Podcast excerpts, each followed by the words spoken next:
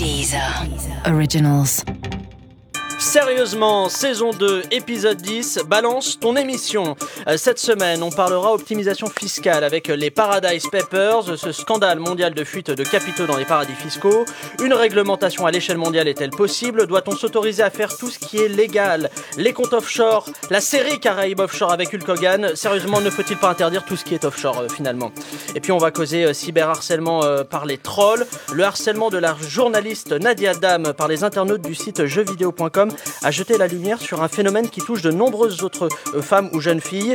Euh, sérieusement, les utilisateurs du forum jeuxvideo.com auraient-ils finalement trouvé le code pour débloquer la connerie infinie? Est-ce que c'est possible de contrôler tout ce qui se dit sur Internet? Et si oui, pourquoi n'a-t-on encore rien fait au sujet de Nadine Morano? Enfin, euh, pour clôturer cet épisode de Sérieusement, on reviendra sur les prix Goncourt et Renaudot qui ont été attribués à un récit et à un roman respectivement. Alors, à part Nabila et Valérie Trier-Veller, est-ce qu'il nous reste des bons euh, français Euh, Les écrivains ont-ils toujours leur place dans la société alors qu'il existe d'autres professions qui nous racontent des histoires, comme par exemple les politiques ou les garagistes?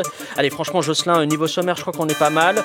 J'ai plus qu'à m'énerver comme Pascal Pro contre l'un des panélistes parce qu'il parle de racisme, et je crois qu'on est bon. Allez, générique.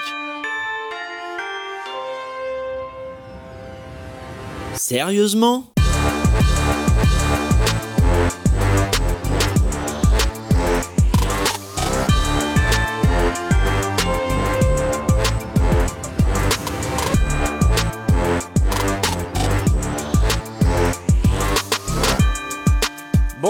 Bienvenue dans Sérieusement, le podcast d'actu avec des blagues dedans. Vous êtes bien sur Deezer, avec moi autour de cette table au studio 109 de la Maison de la Radio. Il est chroniqueur et journaliste sur Europe 1 et spécialiste de pop culture. Il a accepté de faire un détour par cette émission entre trois semaines de jet ski à Tel Aviv et un week-end d'acrobranche en Tunisie. Mathieu Alterman est avec nous ce soir, salut. Ça va, tout est vrai. C'est vrai, mais c'est vrai, hein, tout Ah est bah vrai. ouais, ouais. Euh, elle est aussi euh, professeure à Sciences Po, doctorante en théorie politique. C'est aussi une habituée de l'émission. Euh, cette saison, c'est la troisième fois qu'elle vient dans l'émission et la deuxième fois qu'elle le fait de, de façon rémunérée. Anastasia Colosimo est avec nous ce soir. Salut Anastasia. Bonsoir. Ah, je vous sens distraite euh, ce soir, c'est terrible. Enfin, euh, il est humoriste, animateur, euh, producteur. Il est notre caution ethnique euh, du programme et la première personne qui va nous faire un procès pour cette vanne raciste. Euh, Yacine Bellatar est avec nous ce soir. Salut Yacine. Vous êtes Je suis au point de, de regretter Pascal Pro. Vraiment, honnêtement, jamais on m'a introduit comme ça. euh, voilà. Allez, on sortira cette phrase de son contexte. Euh, quant à moi, je suis euh, Pablo Mira et comme l'a dit Macron, je ne suis pas le Père Noël. Allez, on attaque de suite et on va parler euh, Paradise Papers et optimisation fiscale. Pablo, Yacine Bellatar, c'est vous? Pablo. Ah non, non, non, ce n'est pas une voix issue du pays du soleil. Viens, Pablo, rejoins-moi dans les îles Caïmans. Viens avec ton argent. J'arrive, j'arrive. Viens créer une société écran, mon bel andalou. Abandonne-toi au plaisir de la défiscalisation. D'accord. Est-ce que je dois prendre ma planche de bodyboard? Oui, et le cryptogramme au dos de ta carte bleue? Banco. J'achète les billets d'avion. Tu verras, c'est le paradis ici. Il y a Madonna, la reine d'Angleterre et même Bono. Ah non, non, non, non, non, non, pas. S'il y a Bono, moi je préfère encore me faire dépouiller par les impôts. Lundi matin euh, a donc explosé le scandale des Paradise Papers, un système mondial d'optimisation fiscale. Pas d'évasion fiscale, attention, car tout ceci est légal et c'est bien le, problème de cette affaire, visiblement. Alors, des, multinationales sont évidemment euh, concernées Apple, euh, Whirlpool, on l'a appris aujourd'hui, euh, Nike, mais aussi des particuliers, des particuliers fortunés, la reine d'Angleterre, Madonna, Bono, mais aussi des hommes politiques, et là c'est plus problématique, euh, notamment une quinzaine de membres de l'entourage de Donald Trump, dont son secrétaire d'État au, commerce. Euh, première question de base pour vous aujourd'hui, euh, qui avez préparé ou non le, les dossiers, hein, on verra bien. Euh, Est-ce qu'aujourd'hui le système de la finance mondiale est plus opaque que l'eau du bain de Michel Houellebecq C'est une vraie question que je vous pose. Ouais, Est-ce ouais. qu'on est, est-ce que tout ceci est très opaque C'est drôle parce que Welbeck euh, était parti s'exiler fiscalement d'ailleurs il y a ça 20 ans. Il était parti en Irlande, je crois. Ouais. Ouais, Ouais. exactement. Ouais. Euh, Je savais pas, vous voyez, en plus on dit des choses, ça dénonce sans le savoir dans l'émission. Non, le, le truc qui est marrant dans cette affaire, c'est qu'effectivement, c'est un truc qui n'est pas illégal, mais c'est pas bien. Et je crois qu'il n'y a pas d'autre chose dans. dans- Qu'est-ce qu'il y a dans, dans la vie de légal et de pas bien Il n'y a pas tellement de choses finalement. La scatologie? Oui, non mais ça c'est un Bah, je truc- propose. Non, Non, mais je propose des choses. Non, mais je c'est- propose des choses. je propose c'est un des truc choses. facile. C'est complètement légal. Mais Donc, vous, ça vous paraît immoral ou pas ça de évidemment que c'est immoral. fiscale Non mais c'est évidemment immoral, mais D'accord. ils le savent eux-mêmes hein, que c'est immoral hein, de toute façon. Ah ça, je- non, pour le coup, je suis pas sûr. Je suis Ah pas- si, mais Ah, évidemment. mais eux le savent, les avocats qui le font le savent, ils le savent. Ah non, le moi, seul je- problème, c'est qu'il y a des gens qui organisent ça. C'est même pas les, les entreprises qui sont responsables, c'est les gens qui l'organisent. Vous parlez de, de quoi là Des cabinets Bah, les d'avocats, cabinets, des bien cabinets sûr, comptables et qui, ont, ça qui ont pignon sur rue, et on, voilà, c'est eux le problème. Anastasia? Bah oui, oui, je pense qu'il faut bien faire la différence parce que dans ce qui a été découvert, il y a quand même des choses qui sont à la limite de la légalité. Euh, je pense qu'au-delà du fait que c'est opaque, c'est surtout très très technique. Euh, et je pense que si on n'a pas euh, un certain nombre de connaissances assez monstrueuses, on a du mal même à à comprendre. suivre, à suivre les Bah, à schémas, suivre les, schémas montages, financiers. etc. C'est quand même, on, est arrivé à un niveau de complexité dans, dans l'optimisation fiscale qui est quand même très très grande, je pense. Donc il y a des choses qui sont à la limite de la légalité. Ensuite, il y a beaucoup de choses qui sont tout à fait légales, qui sont parfaitement immorales, et elles deviennent d'autant plus immorales quand euh, des personnalités politiques sont euh, et surtout des personnalités politiques qui se sont engagées contre le monde Le- de la euh, finance, contre Trudeau. euh, voilà, et c'est surtout Trudeau en fait. Oui, parce qu'il a euh, un proche, il a un proche qui est impliqué justement dans ce système d'optimisation fiscale. Mais pour vous, donc le début de l'immoralité dans le cadre de la légalité, c'est ça, c'est quand on est un représentant politique et et qu'on est en charge d'un d'un mandat? Non, non, mais le truc, c'est que, en fait, euh, je, je pense que toutes ces lois-là, dès qu'elles sont faites, euh, automatiquement, en réalité, les cabinets et tout ce monde-là fait en sorte de contourner ces lois au maximum, tout en restant dans la légalité. Donc, je pense que c'est un système qui fonctionne comme ça. C'est euh, comme un marché noir, vous voyez. Euh, donc, ça, non, ça existe. Non, non, non, parce que le marché noir, c'est illégal. oui, oui. Voilà. Non, non, mais ce que je veux dire, c'est qu'il y a une ré- un non, bien sûr, mais, souterrain un mais, peu. mais il y a une réponse à chaque fois. Qu'à chaque fois que la loi va plus loin, le montage devient juste un peu plus complexe en réalité. Et c'est ce qu'on a très bien vu. En fait, la complexité tient aussi au fait que la loi va effectivement de plus en plus loin. Yacine, j'aimerais avoir euh, votre réaction euh, là-dessus. Est-ce que c'est un, c'est un truc qui vous a en vrai choqué ou c'est un truc qui vous dépasse complètement ou...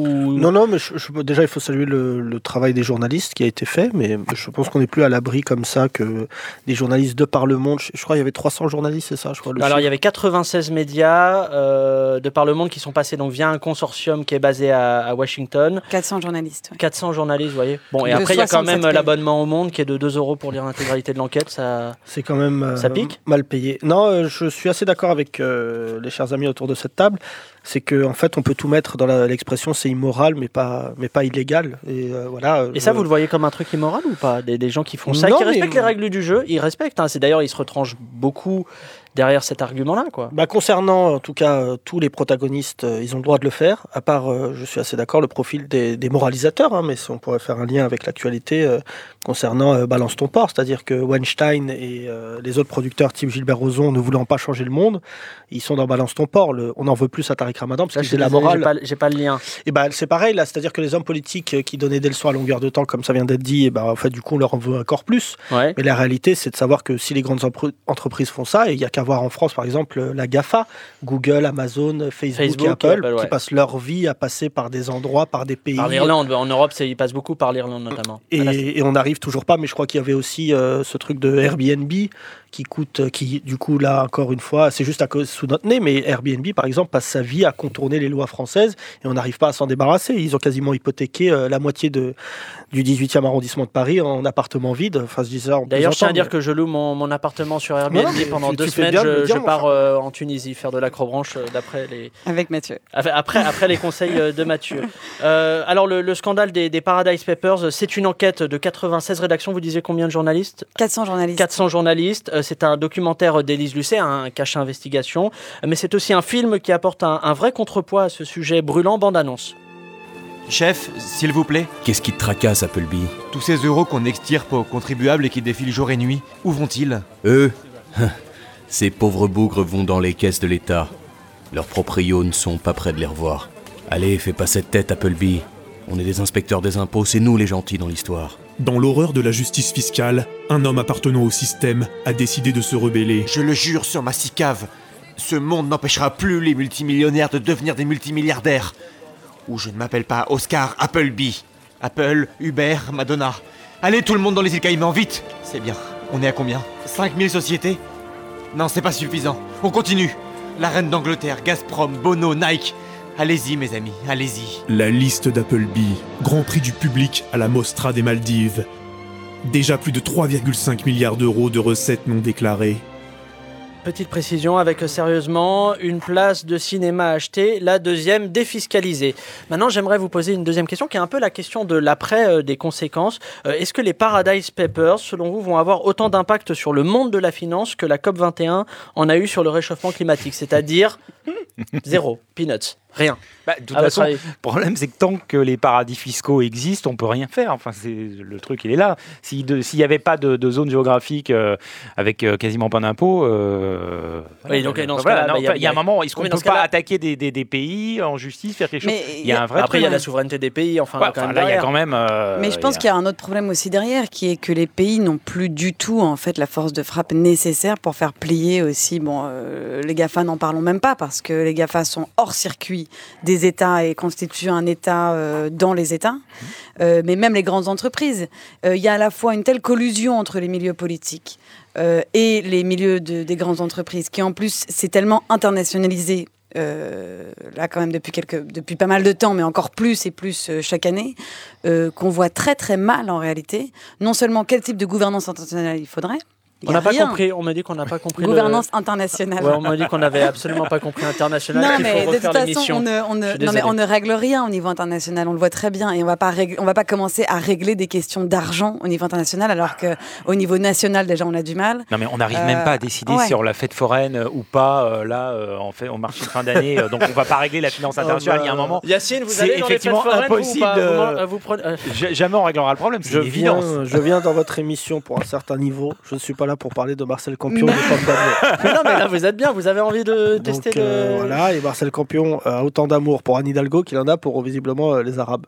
Non, Euh, moi- mais juste préciser Ouais, quelque chose euh, pour euh, parler Très beau de- pull, euh, Yacine. Merci beaucoup. Euh, c'est juste euh, préciser qu'à un moment euh, Vous aussi, êtes en il y a qu'à voir ce qui se passe. Pardon, oui, vous êtes en tous les lundis au théâtre de l'atelier, c'est un carton. c'est un carton, je vais pas vous mentir. Mais juste pour de- revenir, de le le, le- j'ai vu ce qui se passait en, en Espagne avec euh, euh, les Catalans, euh, quand euh, le risque que prennent les gens, par exemple, quand politiquement, ce, que, ce, que, ce qui vient d'être dit, il y a une envie de changer un système, comment les boîtes sont les premières à bouger. Les, les boîtes ont quitté la Catalogne, je crois, en 48 heures, ça s'est réglé très très vite. Bah oui, parce qu'ils savent qu'ils vont perdre de l'argent. Voilà, c'est plus absolument. facile de partir quand on sent qu'on va en perdre Et que bah- quand on sent qu'on en Eh ben, gagne. pour moi, les boîtes qui sont incriminées aujourd'hui dans, dans le Paradise Papers sont, euh, si un pays par exemple décide de les sanctionner, elles peuvent s'installer dans le pays d'à côté et Ça, créer par exemple euh, du chômage ou euh, des choses comme ça. Donc c'est pour ça que je suis Mais assez quel d'accord. problème, quel problème qu'on a d'ailleurs là, je- enfin, on Avec- voit non, mais avec l'Union avec- européenne, c'est-à-dire Avec qu'il y a beaucoup de la chantage. Commission européenne. Avec Apple, mais Amazon. Non, mais Amazon, c'est-à-dire qu'il y a eu euh, ce- cet épisode-là avec Arnaud Montebourg où Amazon euh, proposait d'installer un, un siège dans sa région, dans son département, ça devait être la Saône-et-Loire de Mhm. mémoire et tout. Et euh, ils lui ont fait pas mal de ristournes avec des, via des tax rulings et tout ça pour, pour s'installer ici. Parce que sinon, à côté, tu as, la Belgique, tu as. Pour moi, Paradise Papers, quand je vois Bono, euh, moi ce qui me fait à chaque fois rire, c'est comme pour Claire Stream, c'est la euh, Claire Stream, c'est la mixité des noms, c'est-à-dire tu as la reine d'Angleterre, Bono Bah, le et point commun, c'est qu'ils ont de la thune. Ils ont de la thune. En fait, ils ont des mecs qui gèrent un leur point fric, commun, ouais. ils sont même pas au courant. Non, Bono, euh, Mais moi, je, voilà. préfère qu'on b- démasque et je- malheureusement, les artistes qui gagnent beaucoup d'argent, il n'y a pas les moyens de leur reprocher quoi que ce soit. Euh, et je préfère euh, ça aussi parce qu'il y a des, juste des amis, moi, que je connais des gens qui me font croire qu'ils vivent six mois euh, et un jour au Maroc juste par envie.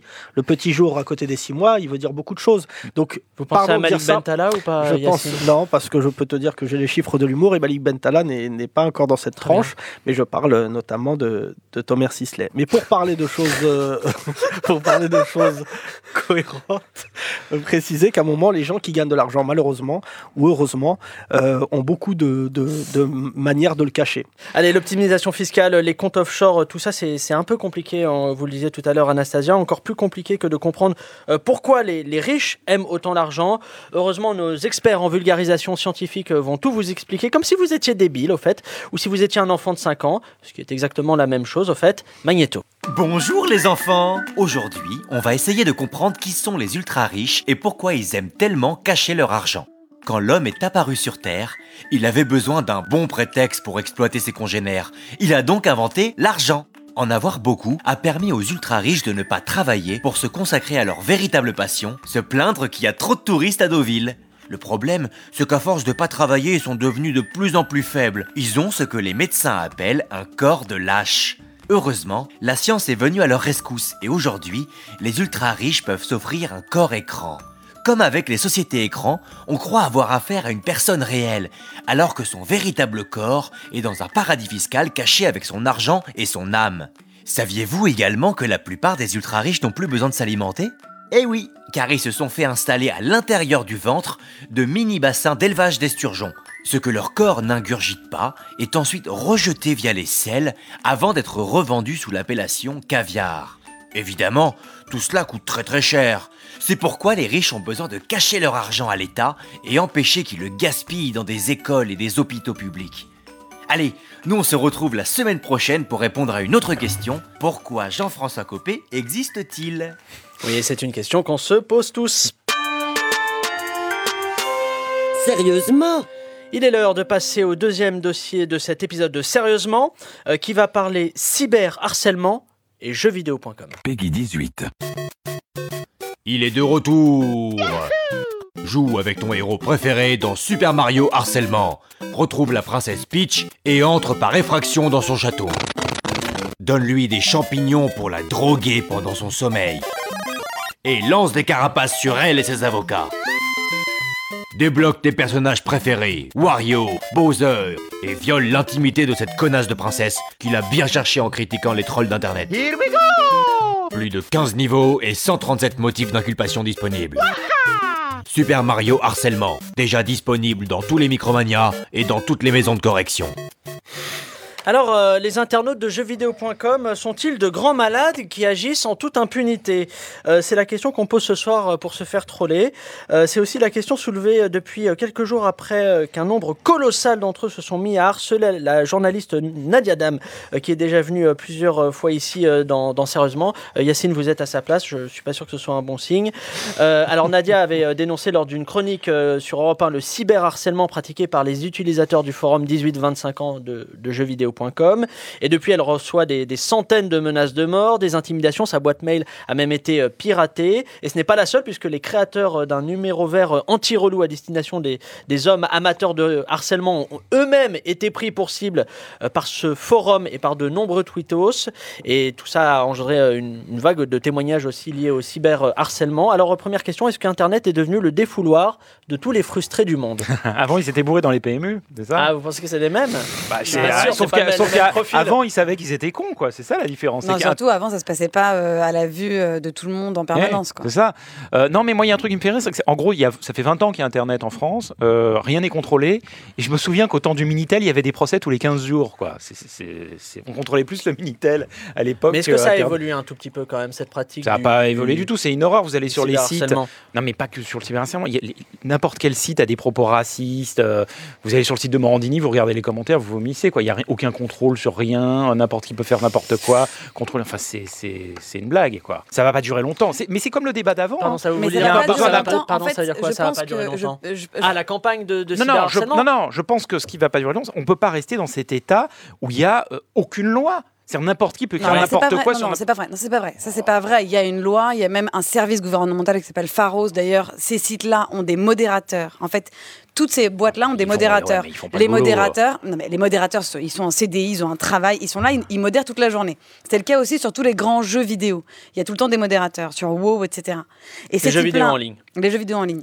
Ils jouent aux jeux Et vidéo, ces les modérateurs. Et ces non, mais et ces types, types-là, en fait, euh, ils en, généralement, quand c'est des cas graves, euh, type euh, euh, pédopornographie, terrorisme, c'est même pas eux qui traitent le dossier. C'est-à-dire que dès qu'il y a un truc qui est signalé, ils envoient directement à Pharos et ensuite c'est l'État qui reprend euh, le dossier et qui ensuite euh, Non, mais conduit j'entends- l'instruction, etc. Mais le truc, c'est qu'il faut bien comprendre que vu le flux qu'il y a, on peut pas avoir un milliard de types qui sont en train de surveiller en permanence Internet. Et, chose intéressante, euh, aujourd'hui, le- le- les GAFA, justement, investissent dans une intelligence artificielle euh, qui pourrait euh, réguler, en gros, aller sur Internet et un peu nettoyer. Et ce dont on se rend compte pour l'instant, C'est que que, ça marche c'est pas extrêmement compliqué. Parce que Bah, parce que techniquement, pour l'instant, ce qui se dit en tout cas, c'est que c'est très compliqué, que c'est pas très efficace et qu'il faut, il faut du, de l'humain pour l'instant pour euh, identifier les messages. N'importe qui peut se cacher derrière un VPN, on peut pas le retrouver. Enfin, ça, bon. un VPN, c'est C'est le truc. J'ai aucune idée, moi je Non, ne sais c'est pas. le truc vous permet- utilisez des acronymes, vous C'est- les maîtrisez c'est pas, un, un moyen aussi. de pas tracer son adresse IP, son adresse, rien. Voilà. Euh, Yacine, vous, comment vous, vous, de quel œil vous regardez cette pratique-là du... Bah déjà, jeuxvideo.com, euh, sur les 18-25, je suis pas d'accord avec ce qui a été dit tout à l'heure. C'est pas des mecs au bar PMU, beaufs, euh, qui ont euh, un certain âge. Ouais. C'est qu'en fait, il y a déjà une euh, responsabilité. euh, Bon, je vais pas rentrer dans le, le sempiternel discours des parents, parce que nos parents sont quand même totalement dépassés par la technologie. Mais la réalité, c'est de savoir à quel point le comportement dans la vie et le comportement sur ces sites est totalement différent. C'est-à-dire que moi, je, Ah, il y a un vrai, euh, décalage de... bah, je pense des fois c'est des mômes quoi. Ceux qui menacent euh, Nadia qui était là euh, il y a une semaine, j'étais avec une nana radieuse euh, et tout. Je pense qu'elle a affaire à des souvent à des mômes. Il faut il suffit de les repérer physiquement, euh, leur dire mais est-ce que tu te rends compte de ce qui vient d'être fait? Parce que moi je lui ai envoyé un message, hein, je vais pas vous le cacher, je lui ai dit le chien qui aboie ne mord pas. Euh, moi j'ai déjà été menacé de mort euh, souvent euh, sur les réseaux sociaux. Et, ça n'a euh, pas marché. Et euh, si je suis là ce soir, Voilà. c'est que ça va. Non, mais par contre, euh, clairement, C'est que le chien qui aboie. souvent les pas. mecs, souvent les mecs euh, que je peux tracer, ça veut dire que je rappelle via Facebook ou je trouve une identité ou un truc comme ça. Il m'est arrivé, je le dis euh, ce soir, une fois j'ai et un mec m'a menacé, j'étais, j'ai j'ai vraiment cru que j'étais menacé par Daesh. C'est-à-dire quand il m'a menacé, je me suis dit bon, et vu que j'ai un ego démesuré, je me suis dit je pense que c'est ça Je vient vais de lui proposer Baghdadi. ma première partie. Et ben j'ai été déçu de voir que le mec avait 17 ans et qu'en fait sa Ah. mère ne savait pas qu'il m'avait menacé. Et quand il m'a vu en vrai, enfin quand on est allé un peu plus loin, il- en fait il a eu euh, très peur parce que là on était dans la vraie vie. Moi ce que je, je pense pour jeuxvideo.com, ce qui me dérange plus, ça a été le propos de la patronne du site jeuxvideo.com qui sur euh, les antennes où, où vous officiez euh, a dit quelque chose de très simple, a ramené ça à la liberté d'expression. Mais dire d'une nana que c'est une sale pute et qu'on va la brûler, c'est pas de la Ah, liberté d'expression. elle a très mal géré, on est d'accord, elle a très très mal géré le, le truc. Mais enfin bon, j'officie, Anna Diadam officie aussi à Europe. hein. Oui, non, mais je, parlais. bon. Non, mais, je- Non, mais quand on parlait par exemple de Jean-Marc Morandini, ce qui me choque plus, c'est quand la médiation, par exemple, qui doit être faite par le propriétaire du site, et par contre, elle, est, euh, elle collabore. C'est-à-dire que Morandini, dans ses commentaires racistes les plus dégueulasses, il les laisse traîner Bien sûr, quelques jours. bien sûr. Moi, j'ai eu, par exemple, plusieurs fois, je lui ai dit, on peut ne pas être d'accord avec euh, Morandini, mais quand on se fait traiter de sale arabe, sale noir, et qu'à un moment, il les laisse comme des trophées, et que derrière, il dit, c'est pas moi, c'est ces sites-là qu'il faut condamner. C'est pire que ça, c'est que Morandini dit c'est une photographie de la France, c'est Ouais. une réalité. Et c'est très grave. Mais il y a un moment, euh, même si effectivement ce sont des mômes derrière leur ordi qui passent pas là, enfin, je veux dire, c'est pas possible, quoi. Surtout Twitter, Je c'est me un- fais, non, mais attendez, je me fais, alors, c'est des- trucs qui sont attendez, très Anastasia. différents. En vrai, C'est je me fais vraiment, sont- je me fais vraiment l'avocat du, diable. Excusez-moi, vraiment. Euh, le fait que ce soit, on est, on est d'accord sur le fait que c'est une expression après une expression euh, de, de haine qui s'accompagne parfois d'un appel au meurtre, mais ça pose vraiment la question de est-ce qu'on laisse les gens exprimer ça au fait? Je sais pas si vous voyez. Bah, en, en Non, fait, mais après, on peut très bien dire non. Moi, je veux débat. bien, je veux Non, bien qu'on dise non. Pablo, je- si vous voulez bien, je pense qu'il y a un vrai débat qui est déjà la nature exacte euh, de ce que représentent ces forums. C'est-à-dire que je, je pense que le problème qu'on a, c'est qu'on a une très belle loi sur la liberté d'expression, qui est celle de 1881, qui a été plusieurs fois modifiée, mais qui reste quand même une très belle loi. Euh, et le problème, c'est que tous ces espaces-là sont des espaces compliqués. Est-ce que c'est la même chose de dire quelque chose à la télé ou de poster un message derrière son ordinateur dans un forum? De manière Je suis anonyme, pas ouais. sûre. Non, Non, non, non. je suis pas sûre. Et puis même un forum, c'est censé en fait quelque part, alors peut-être sans le côté beauf, mais quand même c'est censé aussi représenter le PMU le forum. C'est c'est le PMU du 21e siècle. Donc c'est le moment où on est avec des types qu'on connaît bien, mais pas tous, et puis on discute, et puis on passe, on dit un peu ce qui nous passe par la tête, et puis on raconte des conneries. A moi, envie, je- pour moi, je, suis beaucoup plus Donc- terre à terre. Un forum, c'est juste un endroit où tu peux dire quelque chose. C'est pas censé représenter Oui, autre oui. chose. Après, Et- et- mais sauf que du coup, il y a une vraie question sur qu'est-ce qui est de l'ordre public, qu'est-ce qui est de l'ordre privé. Le problème, c'est que tous ces espaces sont publics. Parce que Internet, c'est public. C'est pas Ah oui. des conversations privées.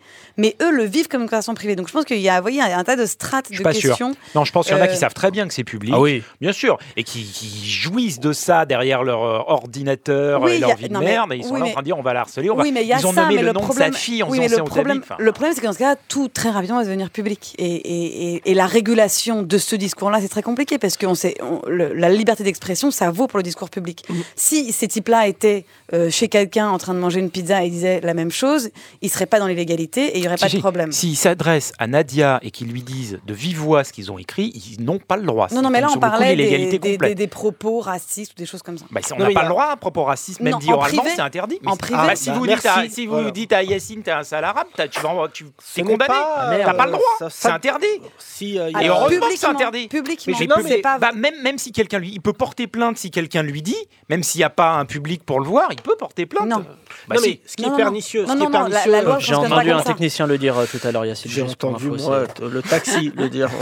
Euh, mais juste euh, préciser quelque chose sur le. Je, je crois qu'aussi les- le- contexte actuel avec Balance ton port et compagnie montre que euh, je, je suis né en 82 moi et j'ai l'impression que ceux qui me suivent n'ont pas eu la même euh, rhétorique concernant les femmes que moi. J'avais l'impression que nous, le fait qu'on n'ait on pas de lien numérique avec les gens, enfin je prends euh, le cas typique de la classe, euh, pour draguer une nana, ça nous prenait un ou deux trimestres avec des excuses avec une gomme, euh, un L'effaceur. équerre, effaceur, pour les plus techniques. Super pirate. Mais là, je vois les jeunes, par exemple, parce que je fais des fois des, des, des- des choses avec des collèges et des lycées. C'est-à-dire qu'en fait, ils ont un rapport à la femme, à la séduction qui est extrêmement violent. Et moi, je vois, euh, concernant Nadia, en tout cas, euh, j'ai été frappé par le fait qu'à un moment, euh, il a fallu que les annonceurs commencent à attaquer jeuxvideo.com pour que le site se dise Ah, c'est pas bien. C'est comme pour Hanouna. Ce qui a Euh, été euh, pour Hanouna ou euh, Morandini Oui, sur, voilà. euh, sur CNews aussi. Et ça, c'est une nouvelle manière. Ça, ça n'existait pas. C'est-à-dire qu'en fait, les marques prennent le leadership en disant OK. Non, les euh, marques prennent pas le leadership. Les marques font de la com, elles ont peur que ça égratine leur image. et donc Oui, elles mais se- ça, mais ça, Non, ça non, non. n'existait Les, pas. les ça. marques sont la clé, en tout cas, du. Ça, non, ça mais n'existait pas avant. Yacine a raison. Les marques veulent un peu faire du qualitatif aussi, pas que du quantitatif. Alors justement, euh, suite euh, au harcèlement de la journaliste Nadia Dam par les membres de jeuxvideo.com, euh, beaucoup s'interrogent sur la responsabilité du site dans cette affaire. C'est pourquoi nous sommes partis à la, à la rencontre du patron du groupe Webedia qui possède jeuxvideo.com pour essayer d'en savoir plus. Reportage. Locaux de Webedia, 6 novembre 2017. Pour moi, la lutte contre le harcèlement, c'est la priorité numéro un. Patron, patron, on a découvert un nouveau topic contre Nadia Dam. Combien de commentaires 12 000. Et beaucoup de menaces de mort et ça continue à grimper. Du sucre avec votre café? Vous n'allez pas fermer le sujet de discussion. Ah bah attendez, vous savez, il faut faire la part des choses. Il y a harcèlement et harcèlement. Tenez par exemple, prenez ce commentaire. Sale arabe, je vais te broyer les os et boire ton sang. Bah, Est-ce que c'est de la haine? De la rigolade? Pas facile de savoir. Patron, patron, encore un autre sujet de discussion. Je vous préviens, c'est c'est pas joli. Putain, ça me donne envie de vomir. Pas une majuscule, des fautes d'orthographe partout. Mais vous me virez ce salopard là Et tout de suite On a, on a un peu l'impression qu'il y a deux poids deux mesures chez vous.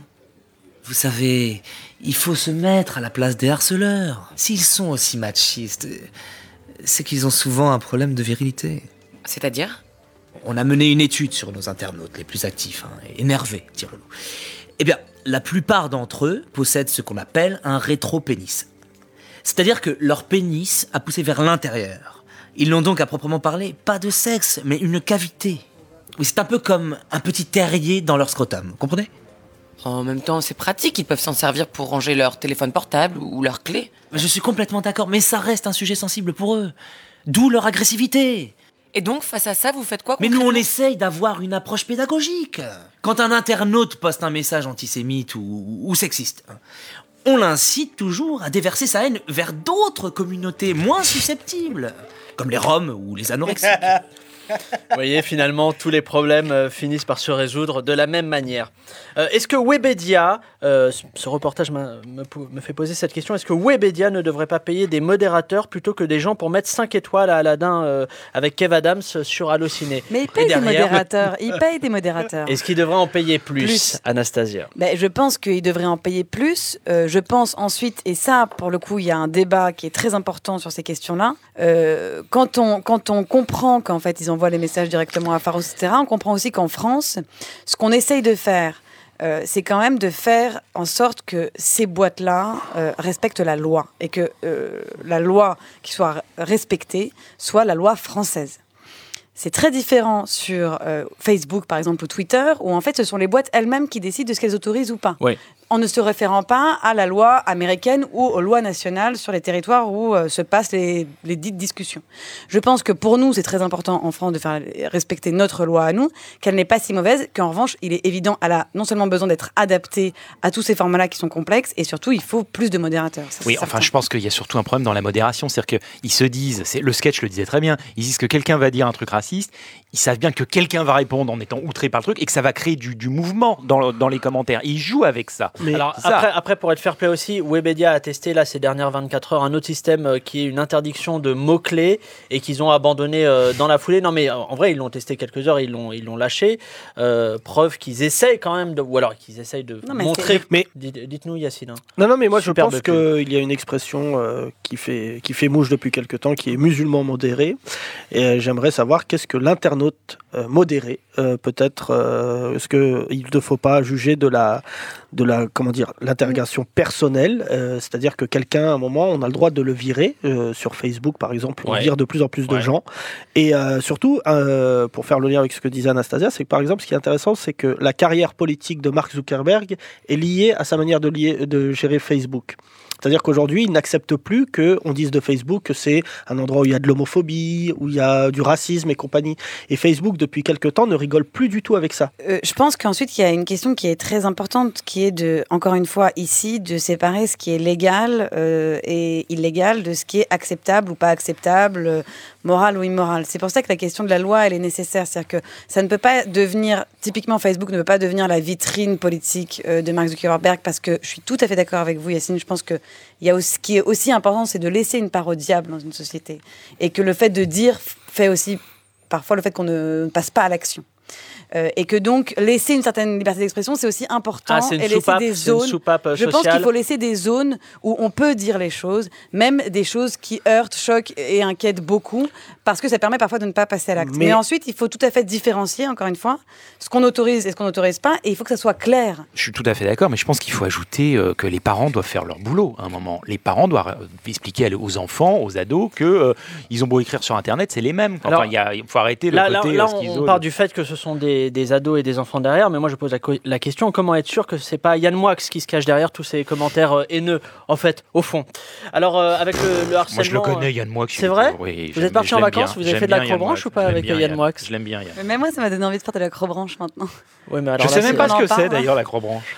On fera une émission là-dessus, c'est promis, euh, Mathieu. Allez, avec euh, le harcèlement, euh, on oublie souvent que les, les vraies victimes, ce sont les, les harceleurs eux-mêmes. Euh, nos équipes ont eu la chance de s'entretenir avec euh, l'un d'entre eux. Euh, rencontre. Bonjour Nicolas, je précise que pour garantir votre anonymat, nous vous appellerons Nico. Alors Nico, depuis quand harcelez-vous les autres? La première fois, c'est un copain qui m'a fait tester. Comme tout le monde, quoi, j'ai commencé avec un message d'insulte contre Emma Watson. Un truc sympa, quoi. Tout de suite, ça m'a beaucoup plu.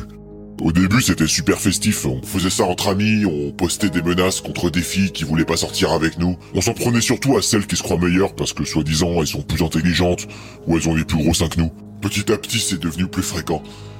Là où j'ai vraiment sombré, c'est quand j'ai vu un reportage de Cache Investigation. Il y avait Élise Lucet qui harcelait je, je sais plus quel PDG corrompu, et je me suis dit, waouh, en fait c'est ça que je veux faire, avec des gens innocents. Aujourd'hui, bah si je harcèle pas quelqu'un toutes les heures, je me sens pas bien. J'ai des palpitations, je tremble, je fais des plaques. D'ailleurs, ça vous embête si je me connecte avec vos identifiants Facebook pour dire à vos amis que vous avez un cancer du côlon? Euh oui. Ok, bon, c'est pas grave. En fait, j'ai compris que j'avais un problème quand j'ai commencé à me harceler moi-même. Je filmais des sextapes de moi en train de m'insérer des objets dans l'anus et Quelle sorte d'objet? C'est vraiment important de préciser? Oui. Bah, essentiellement des figurines Warhammer et du petit équipement électronique. D'accord. Après, je balançais les sextapes sur les réseaux sociaux avec mon nom et mon adresse. C'était l'enfer. Et puis en plus, bah, j'ai bousillé ma figurine de grand commandeur des orques. Franchement, heureusement que ma femme est là pour m'aider, quoi. On attend un gosse, donc c'est cool, parce que je peux lui dire euh, des trucs genre euh, Oh là là, mais comme t'es grosse, ma pauvre », ou, euh, Eh ben alors, Willy, on s'est jamais du Marineland ?» Enfin, des choses comme ça, quoi. Au moins, ça, m'évite de harceler d'autres personnes. Oui, et heureusement que les proches sont là pour nous permettre de s'acharner sur eux. On passe au troisième dossier du jour, dossier culture, puisqu'on va parler prix littéraire et carrière d'écrivain. Bonjour, aujourd'hui Consomag vous explique comment gagner votre vie grâce au métier d'écrivain. Tout d'abord, changer de métier. Voilà, c'était Consomag. Alors, euh, Eric, euh, vu... C'est grave. Je sais pas comment Deezer subventionne cette émission. Ouais, je sais mais il y a pas. quand même des sketchs, vous avez jamais de problème. Franchement. Mais non, mais surtout aujourd'hui, ils sont hyper absurdes les sketchs. Ouais, mais la semaine dernière, ils étaient pas absurdes. Je me suis senti visé, Vous voulez Anastasia. qu'on fasse... on, on peut vous passer l'émission de la semaine dernière ou pas, Anastasia On peut On a réécouter accéléré, l'émission on a accéléré très très vite. Allez, euh, alors donc c'est Éric Vuillard qui a, qui a donc obtenu le prix Goncourt pour son livre L'ordre du jour. Olivier Guèze euh, a lui décroché le prix Renaudot pour la, disparition pardon, de Joseph Mengele, euh, deux livres qui traitent euh, du nazisme. La question c'est est-ce que ça fait encore sens aujourd'hui les prix littéraires et ça sert à quoi pour le public bah, euh, Parce que moi j'ai l'impression que c'est des prix pour un les maisons d'édition d'abord parce que ça permet de, de faire vendre plus et ça fait plaisir aux écrivains. Non, mais c'est surtout que ça, assure une couverture médiatique. euh, L'écrivain, euh, Bon, en général, c'est on, on couronne des succès. euh, ça dépend. Soit on couronne un succès, donc l'écrivain est déjà connu, soit on couronne quelque chose qui n'a pas. Parce qu'on attend la rentrée littéraire un peu pour voir. euh, Ouais, euh, non, mais je pense qu'évidemment, enfin, en tout cas, ça a été important. euh, moi, je, je sais que l'année dernière, quand Leila Slimani l'a eu, j'étais tellement, j'étais très très très content. C'était important. Je pense que voilà. Yacine, on me dit que vous êtes particulièrement pertinent et impertinent aujourd'hui. Aujourd'hui, je cache pas que. bon, il y Là, a- euh, je y a sens un niveau. Eh, vous avez tout donné sur Edoui Plenel à Radio Nova. Pardon de dire ça, Pablo, parce que vous êtes quelqu'un de formidable. On va parler d'Edoui que- Plenel, là Voilà, non, on va pas parler d'Edoui Plenel. mais je me sens très bien dans il cette est émission intenable. depuis qu'il y a Anastasia. Parce que moi, je suis pas aussi cultivé qu'Anastasia. qui Arrêtez avec votre très complexe, costaud. Anastasia. Ça Anastasia, suffit, voilà, putain. donc, euh. Superbe pull en tout cas, Yacine. Alors, Anastasia. déjà, premièrement, les prix, ça existe depuis longtemps. Deuxièmement, c'est très important parce que l'économie du livre dépend beaucoup des prix, parce que c'est des prix qui sont d'ailleurs pas énormément dotés.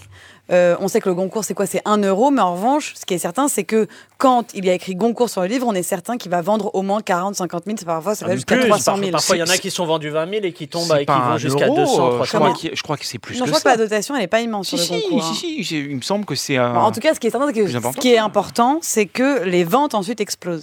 Et surtout, ce qui est très important, c'est que tout le monde attend ce moment-là des prix. Ça met des écrivains en lumière, des écrivains qui d'ailleurs sont des grands écrivains français, parmi euh, typiquement euh, ceux qui ont gagné le concours. Oula, euh, vous et n'êtes pas d'autres prix capable d'en encore. citer un. Bah euh, si. Bah, tous, voilà. tous les ans, il y a un écrivain français qui Non, gagne bah le voilà, Goncourt. quoi, C'était- euh, Vous étiez parfaite jusque-là, Goncourt Anastasia. Bah, euh, Je pense vous étiez que- parfaite. Houellebecq, Romain pense Gary deux fois. Romain Gary, Deux fois. Proust a eu le concours. Rof.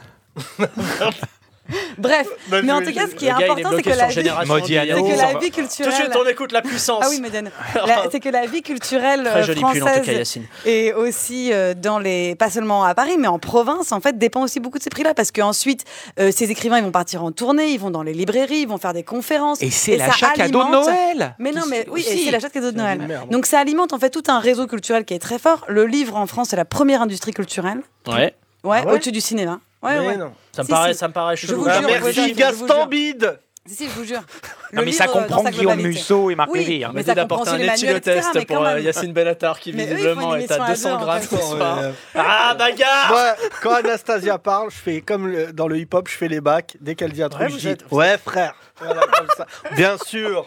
Goncourt. Non, mais Cours juste- Tu dis juste cours de Goncourt.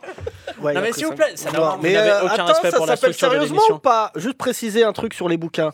Déjà, je remarque euh, que la petite sauterie, c'est toujours les mêmes qui sont invités. D'accord Que ça se passe d'un côté Voilà. de la scène à Paris. Le mec devient mesquin. Déjà, on n'est jamais invité. De- Deux, ça se passe toujours du même côté de la scène. Ça, c'est vrai, Voilà. ça, c'est vrai, ou pas Hein, Ouais. Ça, c'est vrai. Et ensuite, Toujours du même côté du périphérique.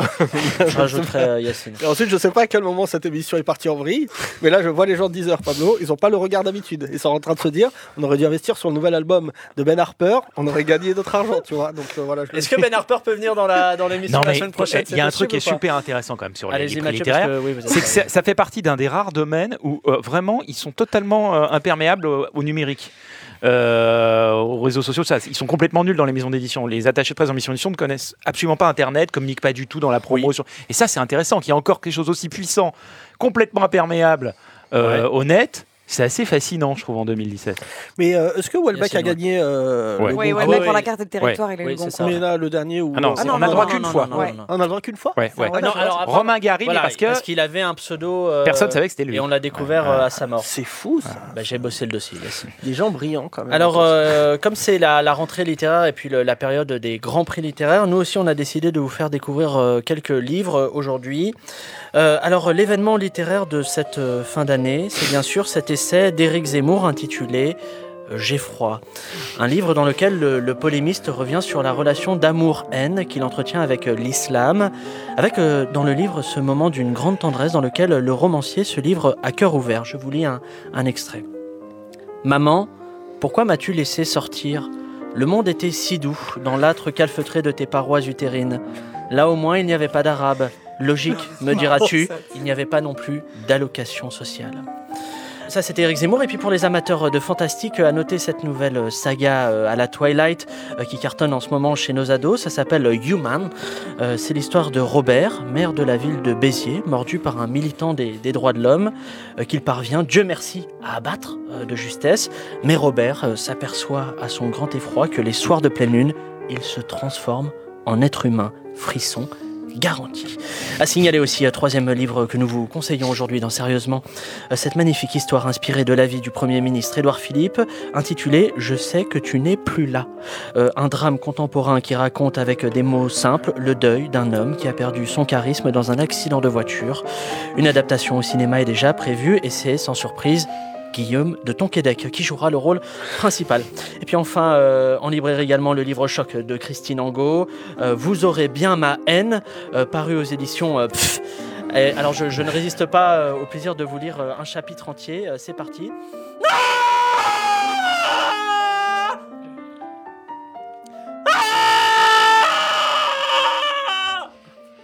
Voilà, c'est très très beau. Euh, et donc, à, à propos des écrivains, euh, nous vous conseillons la lecture d'un article de Télérama sur la professionnalisation du métier d'écrivain qui s'accompagne de sa précarisation euh, croissante, un phénomène mis en lumière par un groupe de chercheurs en sociologie. Alors, question pour vous, d'après vous, pourquoi de nos jours autant de monde veut devenir écrivain alors qu'on sait que la finalité de ce métier, bah, c'est de se faire tataner la gueule par Christine Angot dans la précarité? C'est une vraie question. Pourquoi vouloir devenir écrivain? En sachant je- que visiblement, c'est absolument pas un choix de Je carrière pense- judicieux mais et je pense pertinent. pas qu'il y a plus de gens qui ont envie d'être écrivains aujourd'hui qu'il y a- il y a 40 ans. Euh, Je pense simplement qu'aujourd'hui, les gens achètent moins de livres, euh, Ah bah, clairement, euh, qu'il y a moins de... C'est la meilleure répartie. Hein. Non, non, mais qu'il y a pas, il y a moins de, en dehors de la grande librairie, il y a une deuxième émission littéraire à la télé, alors qu'on a 100, 100 chaînes à peu près. Non, Euh, après, il bon, y a la radio, il y a le masque et la plume, mais c'est vrai qu'il n'y a Ouais, pas bon, grand-chose. le masque et la plume, voilà. Bon, euh, donc pff, voilà, ils sont plus précaires qu'avant, et mais il y en a pas plus en nombre, je crois. Euh, c'est aussi la place de le- de- des écrivains dans la société médiatique, c'est-à-dire qu'il y a très peu d'endroits où ils peuvent s'exprimer. Je suis d'accord avec ce qu'a dit Pablo, c'est-à-dire que à part croiser Christine Angot pour se faire défoncer la gueule, il y a très peu d'endroits. euh, Avant, il y avait le Grand Journal, faut dire la vérité, où on recevait des écrivains, Ouais, on recevait ouais. des gens. Mais là, il y a de moins en moins de place. Les écrivains. il y avait ce soir mais- au jamais, mais il y c'est avait un- ce soir au jamais, mais c'est un espace où pouvez Oui, aller. mais il n'y a pas que ça, parce qu'il est très important quand même le réseau qui existe autour de ces écrivains, les salons, les conférences, les librairies. Quand on rentre dans une librairie à Paris, mais c'est encore plus vrai en province, il y a tout le temps des soirées littéraires, il y a tout le temps des, des, des jeunes écrivains ou même plus vieux qui sont invités, et il y a Mais aussi toute une visiblement, ça ne, vie autour suffit de pas, ça. ça ne suffit pas à, à déprécariser la- le mais, métier de mais la réalité, c'est que de journalisme. Hein. c'est Ça sent la naphtaline, quoi, c'est le Vous avez problème, entendu quoi. ce lapsus ou pas? J'ai dit quoi? Qu'est-ce qu'il a dit? Ça ne sert pas à déprécariser le métier de journaliste. J'ai dit ça? Ouais. Bah, c'est plus ou moins pareil. Non, mais ça Ouais, sent la naphtaline, c'est- comme les concerts de musique classique, quoi. La Mais moyenne d'âge à ailleurs, 90 les- ans, quoi. Ah, Mais ça. par ailleurs, les écrivains ont toujours. Il y a beaucoup de très grands écrivains qui ont un métier à côté. Et surtout, les écrivains, euh, c'est aussi des journalistes, c'est aussi des chroniqueurs. Et en fait, un, un nom d'écrivain devient aussi une marque à un moment, qu'on va vendre dans différents médias pour commenter, etc. Ouais, non, mais il y a quand même un fait qu'on peut pas nier, c'est qu'il y a un effondrement du niveau euh, de la littérature française depuis euh, Mais là, quelques est-ce que c'est décennies. pas, c'est pas Je pas effondrement, aujourd'hui, je en pas- dehors de. Je Welbeck, qui est pas- traduit dans le ah monde mais entier, je il y a dirais pas, mais je dirais pas que c'est un effondrement du niveau. Je dirais qu'il y a démocratisation et donc il y a beaucoup de personnes qui prennent euh, le, le- voilà, qui décident d'écrire alors qu'elles ne devraient pas. Il y a écrire. toujours eu ça. Les Mais gens ça veut lisaient pas SAS dire- dans les toilettes, mais ça existait veut, avant mais aussi. ça veut pas dire qu'à mon avis, euh, il y a un effondrement. Ah, si. Non, mais surtout- arrive à niveau, dire que... au niveau mondial, au niveau mondial, il y a quand même d'immenses écrivains Oui, qui mais je sont parle en France, je parle que pour la France. et hein. qui. euh, Alors, puisqu'on parle euh, d'écrivains euh, français. mais je suis d'accord pas un Michel Houellebecq ils aujourd'hui sont- en France. Bah, attendez, il y a quand même d'autres cas. Par exemple, il y en a certains qui arrivent à vivre et même à gagner des, très bien leur vie, voire des fortunes en, sortant un nouveau best-seller chaque année. Quel est le secret de ces heureux élus Eh bien, pour le savoir, euh, notre rédaction a rendu visite au romancier à succès, alors qu'on l'aime ou pas, euh, Marc Lévy, reportage. Bonjour, bonjour, bienvenue dans mon petit atelier d'écriture. Ah oui, nous sommes dans une pièce au volume considérable. hein. Oh non, vous exagérez, ça fait quoi? 12, allez, 13 000 mètres carrés grand maximum. Autour de nous, il y a plusieurs centaines d'hommes d'origine asiatique qui tapent sur des claviers. Oui, ce sont mes petites mains qui m'aident à écrire mes romans. Tiens Wang, fais voir. Hier, tu seras là demain. Reviens vite, mais pas trop tard. Il reste un peu de gratin. Oh, c'est très joli, Wang. Bravo, continue comme ça. Ce sont eux qui écrivent pour vous. Ah oui, oui, oui, mais c'est quand même moi qui ai toutes les idées. Par exemple, euh, la fille de Brooklyn, ça m'a demandé beaucoup de travail. Euh, c'est pas de Guillaume Musso, ça? Ah non, c'est possible, vous avez raison. Mais vous savez, quand, quand ça dépasse le million de ventes, je pars du principe que c'est moi qui l'ai écrit. Il paraît que le processus de gestation littéraire va très vite chez vous. Oui, oui, oui, c'est vrai. En, en général, j'ai une idée le matin, j'y pense quelques minutes, et puis hop, ça sort. D'ailleurs, je crois que ça va sortir là. Nous accompagnons l'écrivain dans une salle médicalisée où l'attend son éditeur. Ah, Vas-y, pousse Marc, tu vas y arriver. Allez Marc. Ah, ah, Ah, il est magnifique. Je passe juste un petit coup de chiffon pour retirer le placenta hein, et je l'envoie dans tous les relais de France. Dès demain, le nouveau-né de Marc Lévy s'écoulera par quelques centaines de milliers d'exemplaires dans les librairies de l'Hexagone. Mais en attendant, il est temps pour le grand écrivain de récupérer au lit, avec en guise de lecture, ses derniers relevés bancaires. Sérieusement? Sérieusement, c'est fini pour cette semaine. RIP, comme disent les, les millennials. Euh, Yacine, Anastasia, Mathieu, merci à vous d'être venus euh, cette semaine. Et pour les, auditeurs et les auditrices euh, qui nous écoutent, vous savez ce qu'il vous reste à faire. Revenir mercredi prochain et dire à votre maman que ce podcast est super. En attendant, ne vous prenez pas trop au sérieux. Allez, salut. Au revoir.